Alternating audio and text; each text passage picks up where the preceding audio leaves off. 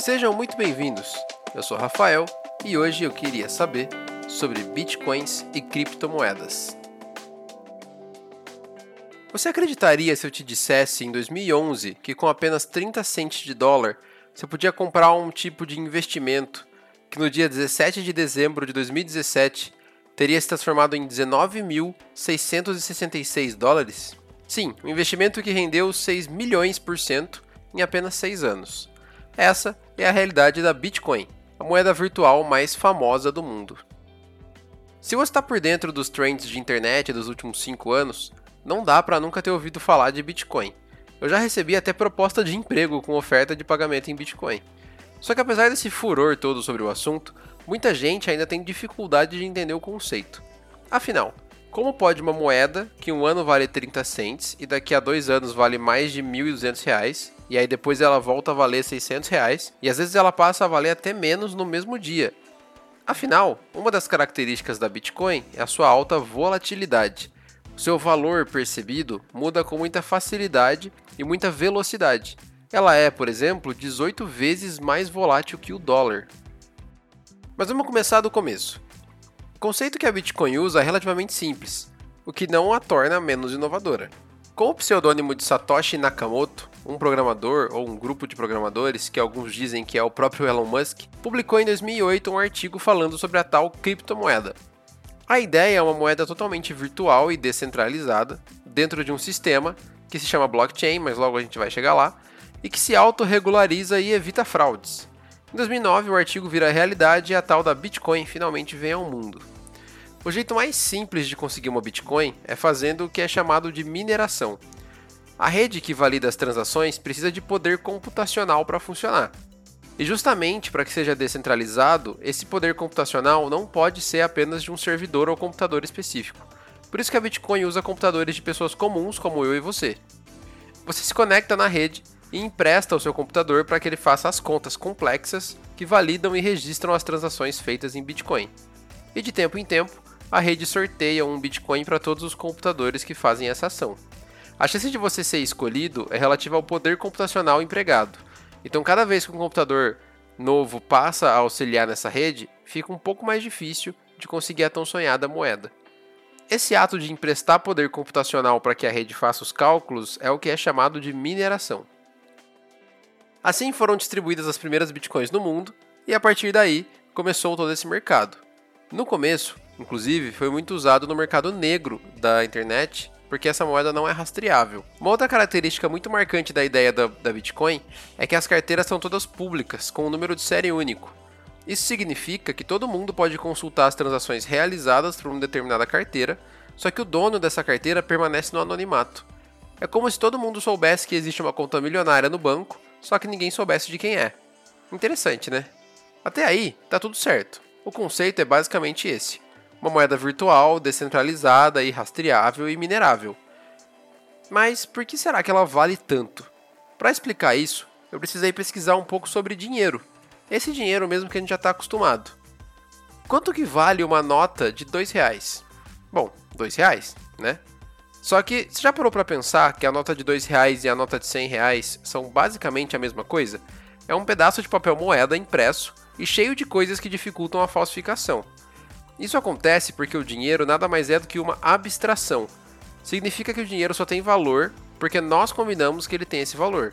E nós combinamos, por exemplo, que a nota de 100 reais vale 50 vezes mais que a nota de 2 reais. Se a gente voltar lá para a época que não existia dinheiro em cédula ou moeda, a gente vai se deparar na época do escambo, onde as pessoas trocavam coisas por outras coisas, ou por serviço e vice-versa.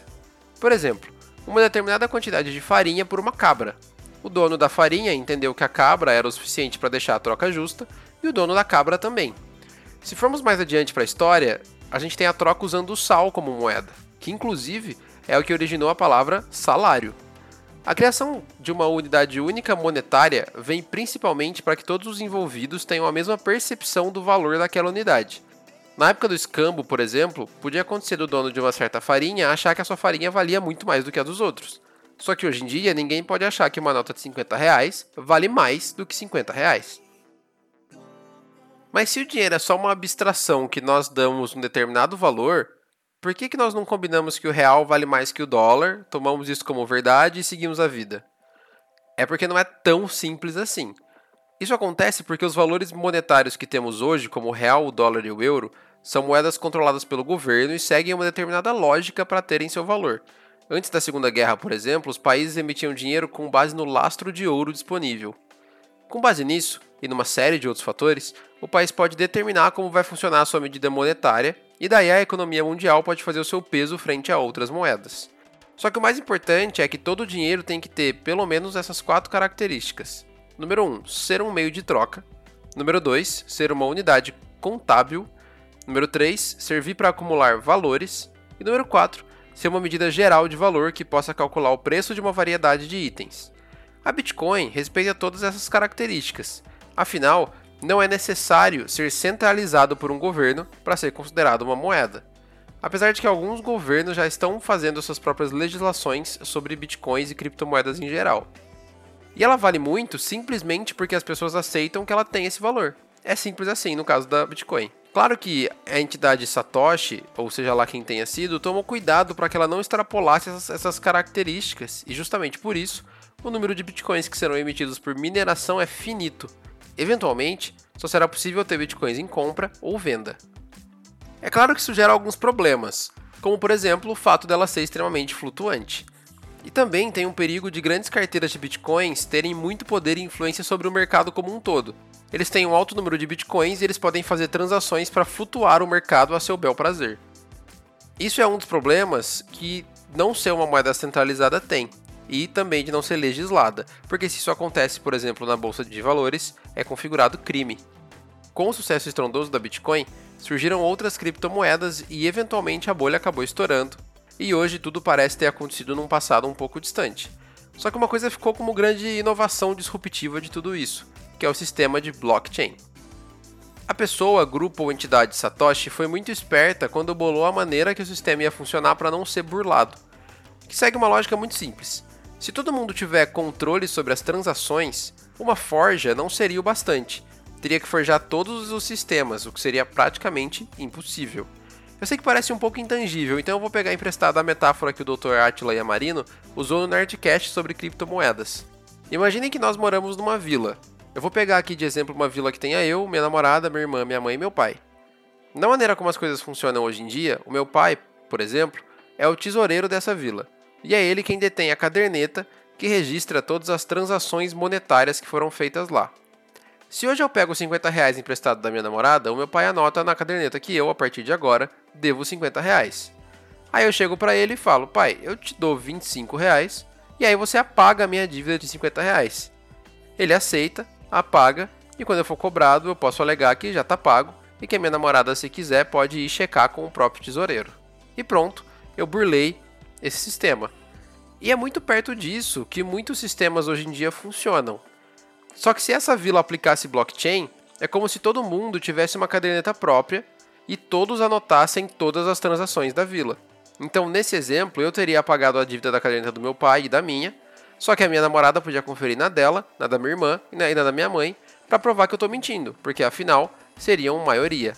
O sistema blockchain é justamente essa corrente de informações feita simultaneamente que garante que o sistema como um todo seja praticamente impossível de burlar. Mas você pode ir guardando a sua carteira, porque agora realmente é bem arriscado investir nas criptomoedas esperando ganhar na variação. Só que o sistema blockchain, aí já é outra história. Ele não só pode, como ele já está sendo usado para revolucionar sistemas como bancário, cartórios e muitos outros. É aquele famoso isso é o futuro, que na verdade já é o presente. Eu sou Rafael Bandone. Você me encontra nas redes sociais como arroba e sinta-se livre para me enviar dúvidas, sugestões, críticas ou propostas de tema pelo Twitter. Muito obrigado por ouvir e até a próxima.